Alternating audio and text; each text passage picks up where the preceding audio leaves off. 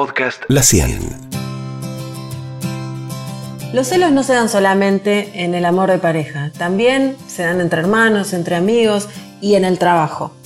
Cuando sentís celos, vivís tu realidad como única, tajante, amenazante y todos tus sentidos de alerta se van a volver como un arma mortal. La vida duele a cada instante. Soy Analia Tarasiewex y hoy en este nuevo podcast Equilibrio Emocional te voy a dar las claves para controlar y tratar los celos. Equilibrio emocional. Todos sentimos celos alguna vez. Es clave entender que cuanto más profunda sea nuestra propia inseguridad, mayor la intensidad de los celos que vamos a sentir. Sí, amigos míos, el infierno del celoso es la inseguridad. Como digo siempre, los celos son el sushi de la baja autoestima y la dependencia. Los celos se sienten como reales, pero son en general como películas mentales como una burbuja de seguridad, la persona está constantemente enfocándose en lo negativo, en situaciones ficticias y va a sentir una necesidad de anticipar cualquier tipo de escenario negativo posible.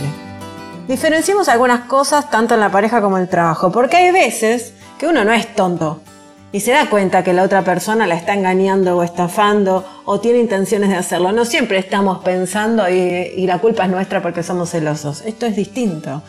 Estos celos o esta, esta mirada de alerta es una reacción de alerta lógica que nos va a hacer tomar nuevas decisiones, pero el punto está en esta sensación, emoción que se va a convertir en el cristal con el que vas a ver el mundo y ahí es cuando los celos te invaden sin razón, generando a largo plazo un mundo infeliz, insatisfecho y por ahí desintegrado de lo real. Pero si nos damos cuenta de que estos celos están fundados en un pensamiento irracional, como generalmente sucede, no perdamos de vista la realidad. Aprendamos a separar lo obvio de lo imaginario. Y así vamos a poder desterrar esas suposiciones. Para resolver este gran tema que afecta a muchísimas personas en su vida y el trabajo, acaban nueve pasos para poder controlarlos y cambiar de posición de una vez por todas. 1. Reconoce que tenés un tema a elaborar. Entender que hay algo a trabajar, algo que no está bien, admitirlo, es el primer paso para una mejora sustancial. A veces quedarte con la angustia, y escucha bien, a veces quedarte con la angustia, entender que algo te pasa, sin salir corriendo a satisfacer eso que estás pensando, eso que se te ocurre, sin salir a comprobar que es cierto, te va a permitir mirarte hacia adentro y eso va a ser la puerta a la cura. Eso te va a ayudar por primera vez a cambiar el eje de tus pensamientos. Simplemente no lo hagas, no hagas lo mismo de siempre. Al final perdés toda tu vida tratando de comprobar algo que nunca va a ser saciado y probablemente nunca sea real. Tu problema está en otro lado. Vas a frenar y aprender a mirarte adentro, a reconocer tu dolor verdadero, a entender que esa falta de amor es propia y que no está en el exterior, aunque en algún momento de tu vida hayas sufrido una gran desilusión, un desamor o algo similar. 2. Invertí en vos. Hacele un identikit al patrón de tus celos. Somos bastante simples, aunque parezcamos re complejos, y siempre hacemos lo mismo. Vas a ver que se repiten estas variables, que vas a poder identificar cuáles son los causantes, qué es lo que te detona. ¿Cuál es el momento en el que aún podés generar un nuevo pensamiento para calmarte, para reflexionar sobre tu realidad? Y una vez que lo tengas, dibújalo. Hacé como un gráfico en un papel y vas a ver, observate. Dale, esto va a estar re bueno, vas a poder dibujar tus pensamientos en un papel y vas a ver que tenés un patrón. Y que va a tener un sentido y también un origen.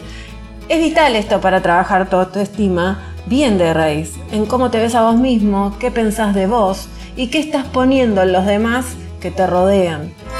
3. Construir la confianza en vos mismo. Restringir, construir la confianza en vos mismo. Restringir al máximo las conductas de inspector.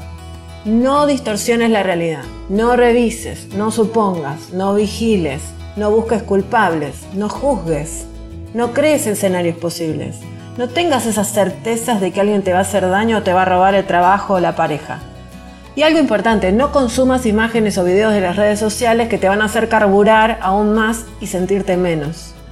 Es como si tuvieras una herida abierta y esto te va a hacer experimentar estas conductas, ¿no? Te va a hacer experimentar el dolor al contacto de cada cosa, cada situación que, que normalmente por ahí no sentirías ningún daño, pero en ese momento sí. Así que ya sé que me vas a decir que parece imposible, pero yo te voy a decir que no. Cuando te estás por activar, sentite.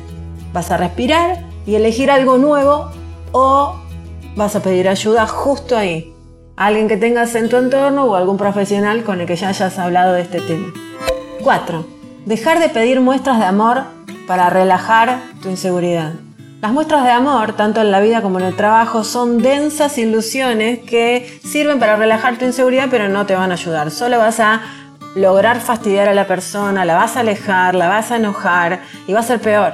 Te vas a proyectar peor haciéndolo y se va a cumplir finalmente esa profecía que tanto querés evitar que pase. Recordá que el problema del celoso no es con los demás, es con uno mismo. Una vez una persona que quiero mucho me dijo, el alma sabe. Y esa frase me quedó grabada para siempre. Si vas por la vida siendo que sos feliz con tu pareja y cuando volvés a casa la persona se va al baño y le revisás todo para comprobar que te ama, esa sensación la vas a transmitir de otras maneras y finalmente vas a lograr tu máximo miedo, que es perder al ser que amás. Porque no le va a llegar tu amor real, sino que le va a llegar tu desconfianza. Y la desconfianza no construye, solo te va a destruir a vos y a todo ese hermoso camino que tu lado sano, ese que llegó hasta acá a escuchar este podcast, va a intentar darle a esa pareja y a ese trabajo.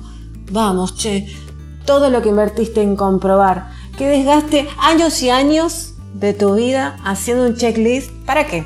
Disfruta de los seres buenos que elegiste y ocúpate de ser mejor desde adentro. Y pensá que si alguien va a herirte, no puedes hacer nada no vas a poder hacer nada para impedirlo, porque si esa persona está decidida a herirte, te va a herir. Así que será lo que tengas que enfrentar y lo que tengas que trabajar. Si elegiste esa pareja o ese trabajo, entonces ofrecerle un voto de confianza con los límites necesarios para ser sanos ambas partes. 5. Descentralizar y positivizar el pensamiento en cuestión. ¿Qué quiere decir esto? Cuanto menos lugar ocupe en tu día ese pensamiento más fuerza pierde. Y le vas a dar lugar a aumentar ese espíritu positivo tratando de pensar en tu camino, en tu vida, en cómo agradarte a vos mismo, con lo que sos y con lo que tenés. O sea, valórate más. 6. Pregúntate qué pasaría realmente y qué harías si ese abandono o ese engaño fuera real. ¿Realmente todo tu universo se va a acabar? Trabaja en esa capacidad de resiliencia que todos tenemos. No es real que esa persona o ese trabajo es de tu propiedad y que sin ellos no vas a poder vivir. Cada vez que sentís celos, dejas de confiar un poco más en vos, que sos el capitán del barco de tu vida. ¿Cómo no vas a sentir el caos en el medio del mar si vos estás sintiendo eso todo el tiempo? Solo creyendo en vos vas a poder encontrar esa paz. Acuérdate, no está afuera, está adentro. 7. Pensá ¿Cuántas veces cambiaste de objeto?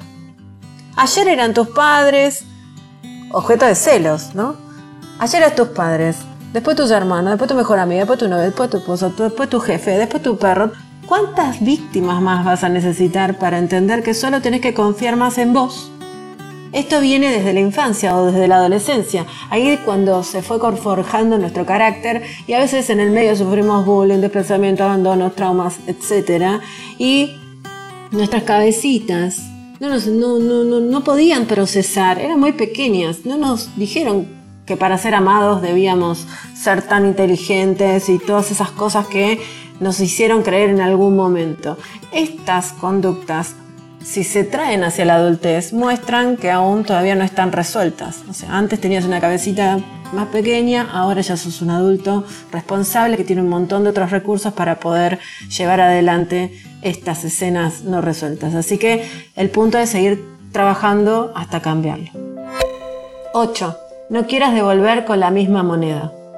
A veces las personas bajo esta sensación tratan de hacer sentir celosos a sus parejas o se esmeran por demás en sus trabajos. Sería como una suerte de competencias con sus propias mentes. Entonces es una carrera desgastante, ridícula, que solo te va a generar dolor. No te concentres en armar super planes estratégicos para que el otro te dé la atención, sino que solo ocupate de vos. Dale un voto de confianza, como te dije, a tu pareja o a tu jefe, pedile apoyo para transitar el cambio y en el trabajo, que es muy diferente por ahí a la pareja, las proyecciones en general son más para competir, porque un jefe o la institución por ahí te valide, o te valide como profesional, o simplemente para que nadie te cerruche el piso.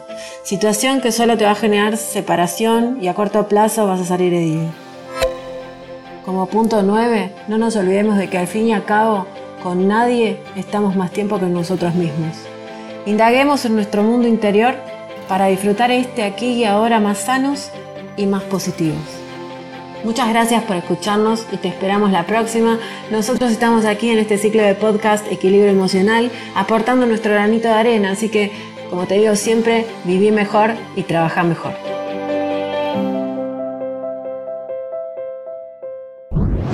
Podcast La 100.